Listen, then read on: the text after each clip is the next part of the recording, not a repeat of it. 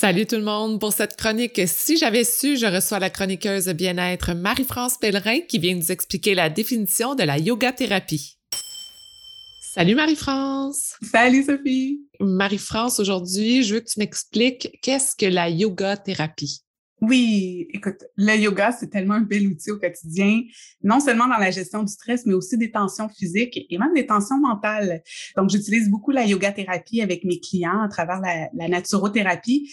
Et moi-même, j'étais une grande anxieuse avant de me mettre plus sérieusement au yoga. J'ai découvert le yoga, j'avais 23 ans et je l'ai un petit peu délaissé lorsque j'ai commencé mon travail de journaliste culturel. C'est d'ailleurs là qu'on s'est euh, rencontrés, toi et moi, une dizaine d'années déjà. et euh, c'était une période ultra stressante je mangeais pas super bien, tu termines à minuit, qu'est-ce qui est ouvert? Le McDo. Euh, je surmenais mon corps qui était déjà stressé avec des entraînements fitness. Je dormais pas super bien. J'étais, bref, j'étais chroniquement stressée. Donc, sans surprise, ça a été un super beau terreau fertile pour la maladie de Hashimoto qui s'est déclarée à cette époque-là. Puis ensuite, j'avais pas compris le message. Donc, quatre ans plus tard, l'intestin irritable. Et au sommet de ma crise d'intestin irritable, tout ce que je pouvais faire, c'était du yoga. Alors, à tous les matins, je faisais 30 minutes de yoga. J'en méditais 15 à 30 minutes et c'est extraordinaire à quel point ça a radicalement changé ma vie. De un, ça m'a permis de bien gérer les symptômes. Puis au point qu'il y a deux ans, je me suis dit, oh mon Dieu, il faut que je répande, que je partage la bonne nouvelle. Alors j'ai fait ma formation professorale de yoga et depuis, je me fais vraiment un devoir de démocratiser le yoga et de l'utiliser sur votre chemin de guérison pour les petits comme pour les grands mots. Il y a plusieurs études qui ont démontré que le yoga aide à réduire le stress et l'anxiété. Ça aide aussi à réduire des facteurs de risque comme certaines maladies chroniques, les maladies cardiaques et même la haute pression. Et on a aussi démontré qu'il y a une amélioration dans les cas d'insomnie, notamment à travers le yin et le restauratif, qui sont des formes de yoga très douces dans lesquelles on tient les postures très, très longtemps. Donc, ça permet au, mental de se calmer et au corps également de, se calmer. Et en yoga vinyasa, on unit la respiration au mouvement. Donc, un mouvement, on inspire, le suivant, on expire. Et ça, ça permet au système nerveux d'entrer en mode parasympathique. Alors, c'est dans lequel le corps peut se réparer, se ressourcer, digérer. On passe la majeure partie de nos journées dans le mode sympathique, qui est le mode de, de fuir ou de combattre. Alors, c'est tellement important de venir rééquilibrer à travers le yoga, de ramener le parasympathique. Et le corps influence le mental. Le mental aussi influence le corps. Donc, c'est à deux avenues. Alors, peu importe l'avenue qu'on choisit, souvent, c'est plus facile de calmer le corps que de calmer le mental. Le mental va continuer, va continuer, mais quand on vient déposer le corps à un certain moment, le mental fait Ah, j'ai pas le choix, je peux pas aller nulle part, donc je vais me calmer. On est aussi dans la pleine conscience euh, en yoga. Notre mental focus sur le corps, sur les postures, comment bien les exécuter. Surtout dans le type de yoga que j'enseigne, moi, c'est très, très, très technique. Place-toi comme ça, tel muscle devrait être activé. Oublie pas d'activer tes abdominaux, protéger le bas de ton dos. Donc, t'en oublies finalement ce qui se passe dans ton mental. Et l'anxiété, ça vient souvent du fait que le mental est projeté dans l'avenir.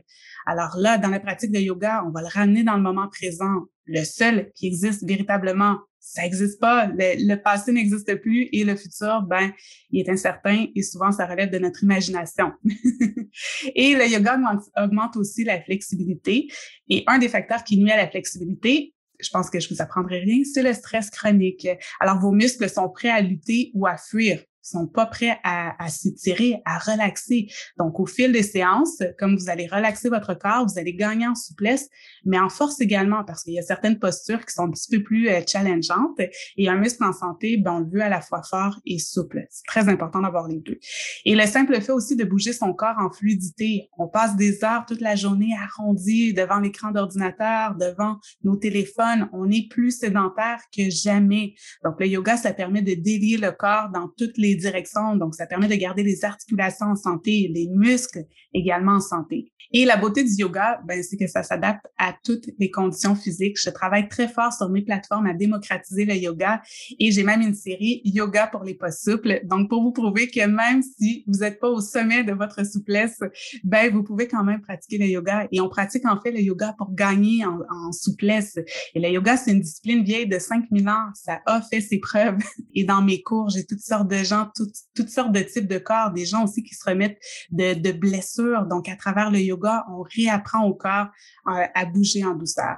Alors, c'est un très, très bel outil que la yoga thérapie. Merci beaucoup, Marie-France. Pour ceux qui veulent avoir tes outils, aussi tes liens vers euh, les chaînes spécifiques, comme tu as dit, là, euh, le yoga pour les pas souples et mm-hmm. aussi pour assister à tes cours. Bref, si vous voulez avoir encore plus d'informations, allez euh, dans la section Tout est inclus du Patreon du podcast Femmes de Fer. Vous allez avoir le beau document qu'on a préparé pour vous. Et bien, Marie-France, les gens qui veulent travailler avec toi, rentrer en contact, où peuvent-ils le faire? Oui, ils peuvent le faire via mon site web namaste-cocolaté.com. Vous allez retrouver toutes les informations dont vous avez besoin et également du côté d'Instagram at MF Pellerin. Génial. Merci beaucoup, Marie-France. Merci, Sophie. Merci d'avoir écouté l'entrevue jusqu'à la fin. J'ai énormément de gratitude pour votre présence et j'espère que vous êtes totalement inspirés. Si vous voulez garder contact, rendez-vous sur le Instagram de Femmes de Fer et vous pouvez également vous abonner au Patreon de Femmes de Fer pour encourager l'équipe à produire encore plus de contenu pour vous. Je vous souhaite une magnifique journée.